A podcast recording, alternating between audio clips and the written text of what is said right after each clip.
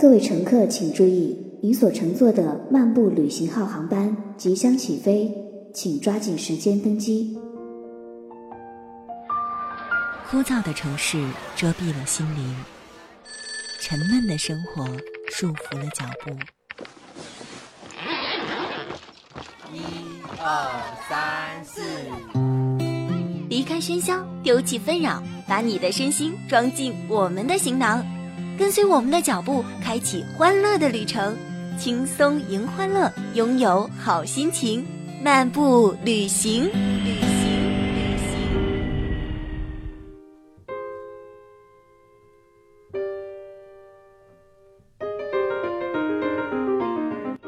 在旅游中享受生活，在生活中感受旅游的快乐。大家好，您现在收听的是由慢生活电台为您送出的漫步旅游节目，我是大意。本周要带领大家一起欣赏上海的美丽风情。话不多说，我们出发吧。上海一直受外来文化影响的一座城市，从中国最早开放的城市之一到繁华的十里洋场。各国文化在此融会贯通，外滩老式的西洋建筑与浦东现代的摩天大厦交相辉映，徐家汇大教堂圣诗声声，静安寺香烟袅袅，过街楼下的麻将老人，弄堂里的足球少年，群众小剧场的沪剧、滑稽戏，大剧院的交响乐、芭蕾舞，老饭店的本帮菜肴，杏花楼的广式夜茶。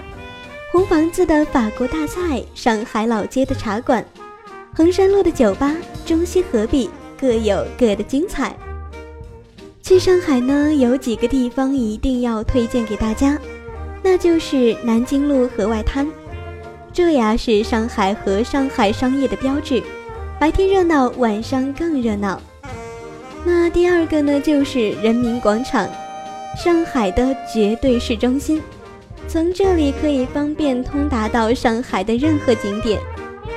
淮海路和徐家汇，前者是上海公认的最美丽、最摩登、最有腔调和情调的一条街，后者则兼容并包，还有些像北京的中关村。接下来呢，就是浦东新区，这是拔地而起的新区，代表最具现代、最前卫的上海。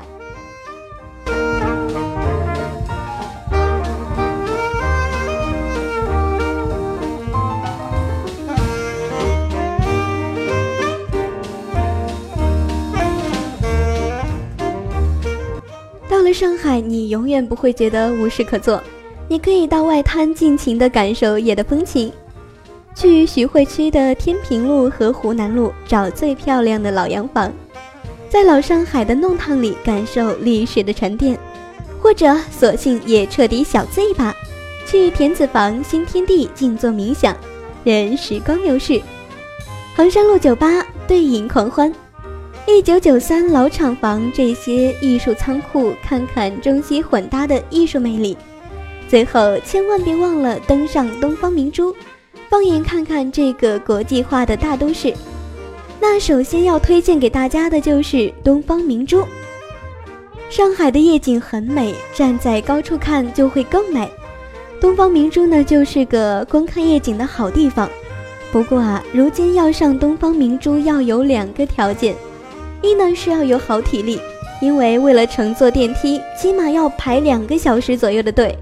第二是要有好胆量，因为二百五十九米的悬空观景台地面是玻璃的，要想拍出好的上海夜景，还是应该在这个地方，因为其他高度的观景台玻璃磨损严重，嗯，拍不清楚。而悬空观景台呢，则留了一道缝隙。镜头刚好可以伸出去，能够拍到很漂亮的夜景照片。东方明珠是观赏上海夜景的绝佳好去处啊！塔上从上到下一共有十一个球体串联，塔内呢还有空中旋转餐厅、发展陈列馆、科幻城。其中，上海历史博物馆专门介绍上海近百年来的发展史。馆内陈列着分国中之国的租界啊，旧上海建筑的建设啊和街景啊设计都是特别的逼真。In my car, I'm driving too fast, I'm driving too far. I'd like to change my point of view. I feel so lonely, I'm waiting for you, but nothing ever happens. And I wonder. 说起上海，不能不提到外滩和夜景。平民的最好观景点啊，莫过于滨江大道。晚饮时街江岸，点一杯星巴克、抹茶奶铁或者哈根达斯、夏威夷果，看人心往来，阅百年桑田。那如何观赏滨江大道呢？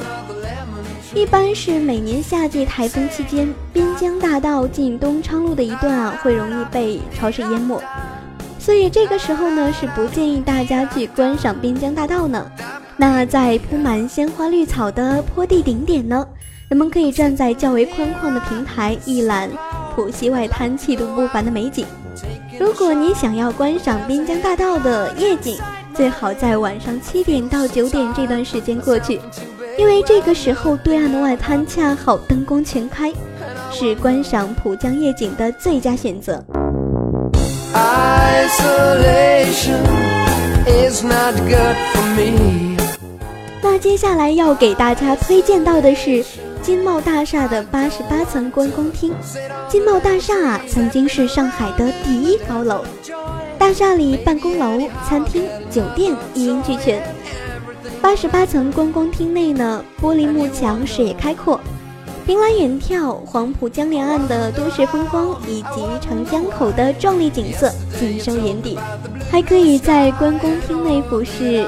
金茂凯悦大酒楼的中庭，这个中庭建筑被建筑师称为“时空隧道”。大厦里两台每秒运行九点一米的直达电梯，堪称时光穿梭机，只需四十五秒就可直达楼顶。而且啊，在观光厅中呢，还设有中国最高的空中邮局，在这里寄一张明信片给自己或是给朋友，都是一份不错的礼物。在八十七层的酒廊，要上一杯咖啡，坐在临窗的位置，一边观景一边享受六星级宾馆的服务，也是特别棒的一种选择。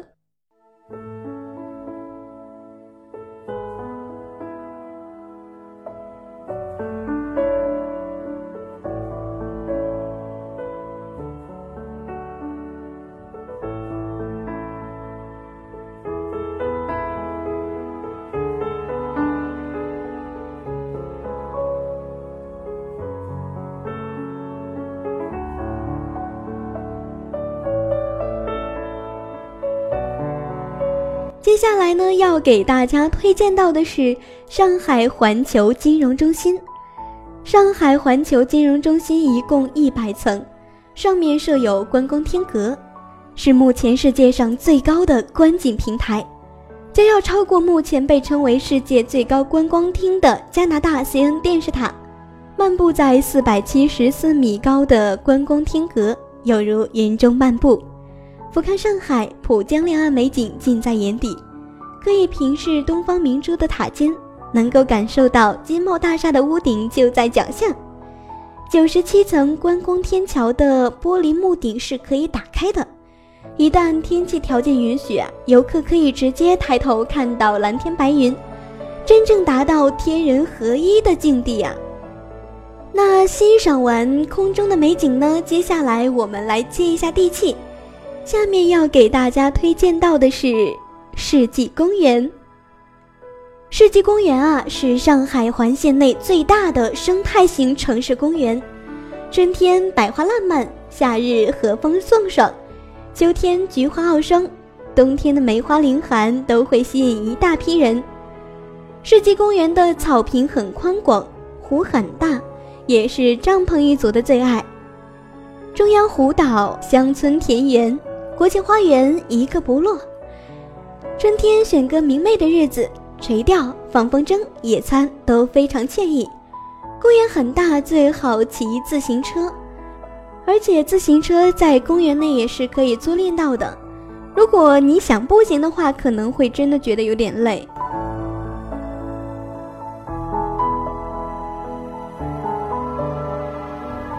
南京路每个第一次到上海的人都会选择去逛一逛，是百亿店、永安商厦、上海时装公司和第一食品商店这四大公司，交叠着南京路的过去与今天。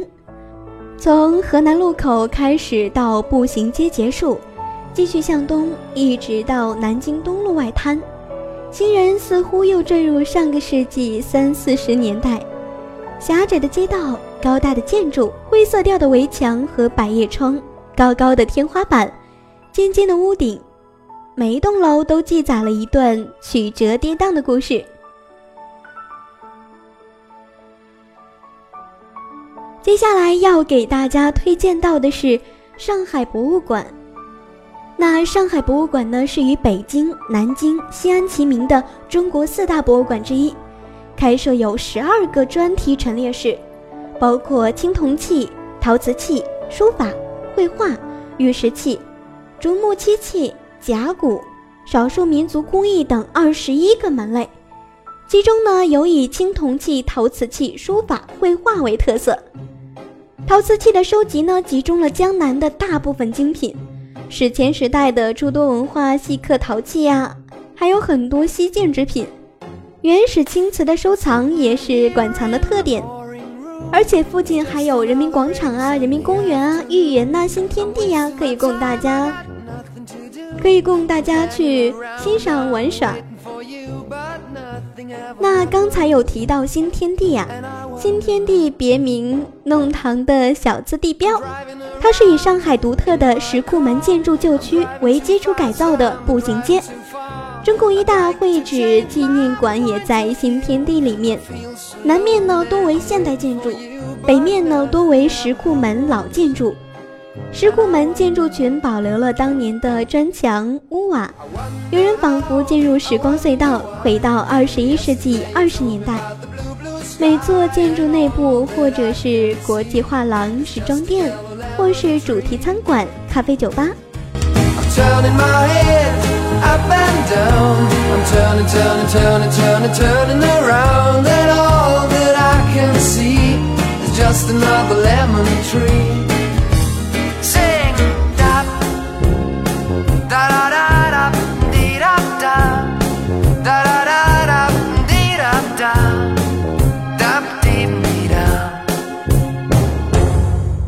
那接下来要带领大家去田子坊。田子坊展现给人们更多的是上海亲切、温暖和嘈杂的一面。只要啊，你在这条如今上海特别有味道的弄堂里走一走，就不难体会到田子坊与众不同的个性了。走在田子坊，迂回穿行在迷宫般的弄堂里，一家家特色小店和艺术作坊就这样不经意间跳入你的视线。从茶馆、露天餐厅、露天咖啡座、画廊、家居摆设到手工艺品，以及众多的沪上知名创意工作室，可谓应有尽有。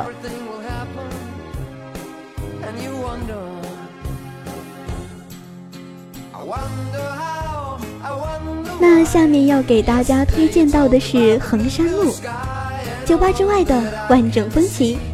衡山路曾经是法租界著名的北当路，现在呢是上海最负盛名的休闲娱乐一条街，也是酒吧达人熟知的酒吧一条街。梧桐、绿荫、幽静，异国情调，欧陆建筑，酒吧，这就是衡山路。衡山路到复兴西路这一段路是法租界，有很多花园洋房，也很安静，是繁华附近的清凉之地。衡山路有条短短的支路东平路，在这条路的周围呢，有十多栋花园别墅。逛衡山路啊，最好还要从地铁徐家汇站出发，这样沿途北上，走到一半路程时会经过地铁衡山路站，然后再接着逛到东平路、桃江路。再沿宝庆路就可以走到淮海路上的地铁常熟路站了。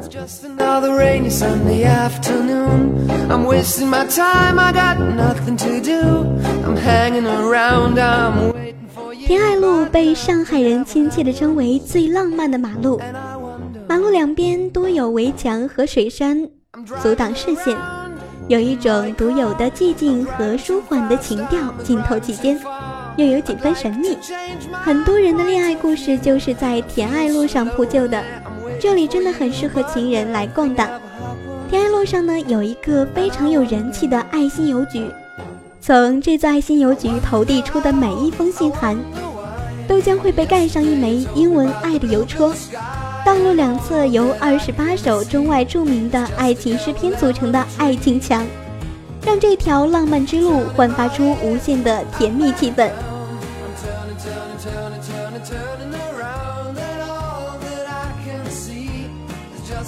最后要给大家推荐到的是朱家角。朱家角素有“上海威尼斯”“沪江好莱坞”之誉，是上海保存最完整的江南水乡古镇。镇内小桥流水，古样然。在朱家角最出名的地方是放生桥，建于明万历年间，是上海地区最大的一座五孔连拱石桥。北大街有很多特色小吃店，正所谓长街三里，店铺千家。去了几次朱家角后呢，感最令人留恋的地方呢，就是放生桥和放生桥那头的西景街。当你站上桥巅。顿时觉得湖面开阔，两边民居尽收眼底，远处白云低垂，天湖相接。穿过放生桥，再过一条很窄的小街，往右一转就到了西景街。短短二三百米的小街临水而成，那里的店铺也是一家接着一家。但是啊，那些店铺是原先的民居改的，所以形式各种各样。